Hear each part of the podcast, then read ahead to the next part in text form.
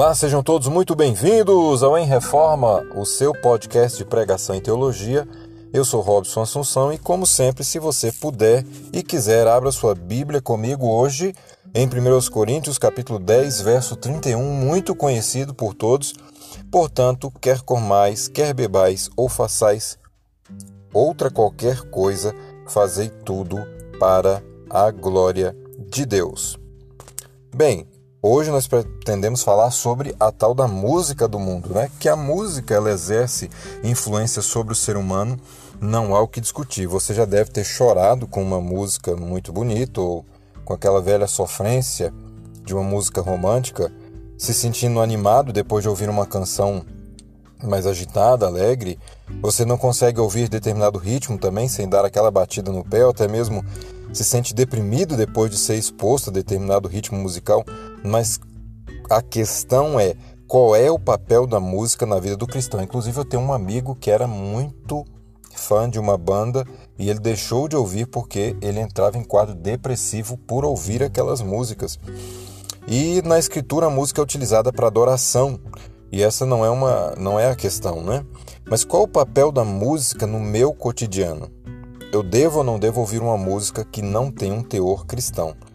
É, nós sabemos que o cristão deve se santificar e buscar, ele deve se elevar do contexto no qual ele está inserido. Ele deve se abster de qualquer coisa que o afaste de Deus ou por ser explicitamente pecado, ou por razões pessoais de santificação que não podem ser aplicados a todos. Eu já conheci pessoas que têm um problema sério, pontual, que ele não pode fazer determinadas coisas, mas que todos nós fazemos naturalmente. É, fazem essas coisas fazem sentido em um determinado contexto para determinados indivíduo, indivíduos por causa da sua história pessoal. Como, por exemplo, o caso que nós lemos lá em Romanos capítulo 14, mas alguns cristãos afirmam que ouvir música do mundo é pecado e isso deve passar pelo crivo da Escritura, porque a nossa regra de fé e prática é a Escritura. Embora não haja um versículo para embasar tal afirmação, ah, nós devemos considerar alguns pontos. É, a ideia de que a música é uma coisa despretensiosa e que sempre é feita de maneira desinteressada, isso não é verdade. Qualquer pessoa que teve acesso ao fascinante mundo da música sabe que determinados acordes exercem alguma influência e resposta no humor do indivíduo, e não é de hoje que a indústria musical, sabendo disso, modula as produções para que elas sejam aceitáveis em hits aí repetitivos, né? Letras repetitivas, progressões que têm que são bem específicas.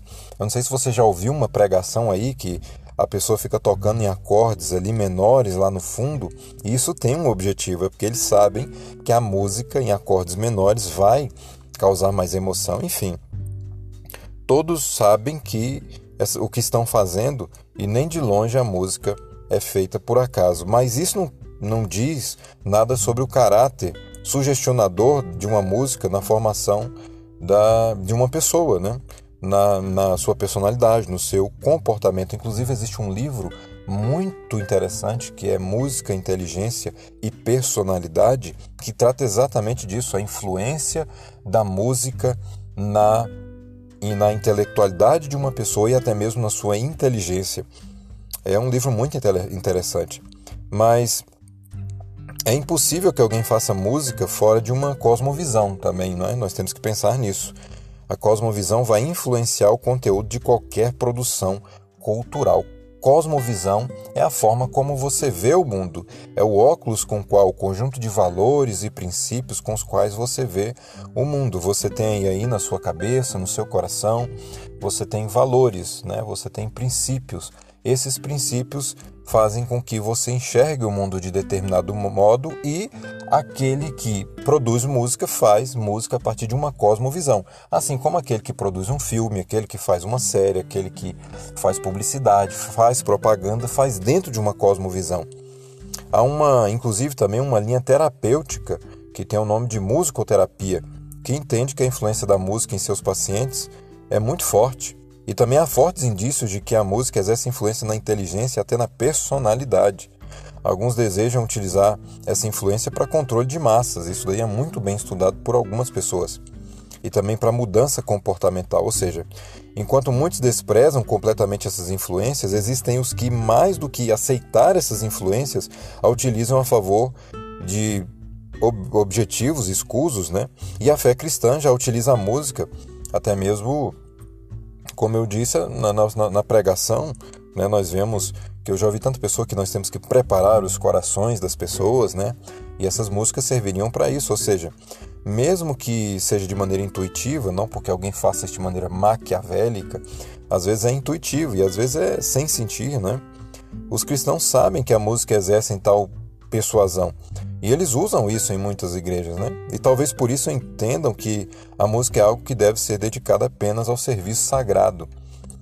E o fato é que a música é algo da esfera física, onde as ondas, né, a música tem um caráter físico, são ondas sonoras que se propagam e chegam ao receptor, né, que interpreta esses sons que estão nos, né, que chegam aos nossos ouvidos e chegam em uma determinada frequência que é notável né, em qualquer experimento, ou seja, não há uma música que se propague de maneira espiritual, ou seja, a música ela é do mundo no sentido de que, de fato, ela tem uma, um caráter de natureza é, é, física, ela se propaga no ar. Então, toda música, de certo modo, ela é uma música do mundo. Né? Não existe uma música espiritual ou mística. E nestes termos, nós podemos dizer que não há música do mundo. Mas no aspecto de sua influência, do poder que exerce na alma humana, há muito de caráter mnemônico né, na música para alguns. Você lembra de algumas coisas quando você está ouvindo uma música, remete àquelas eras onde o cristão tinha condutas nada cristãs. Eu tenho um amigo que ele não gosta de ouvir músicas assim porque ele se lembra de uma época onde ele estava nos bares aí fazendo coisas aí terríveis, né?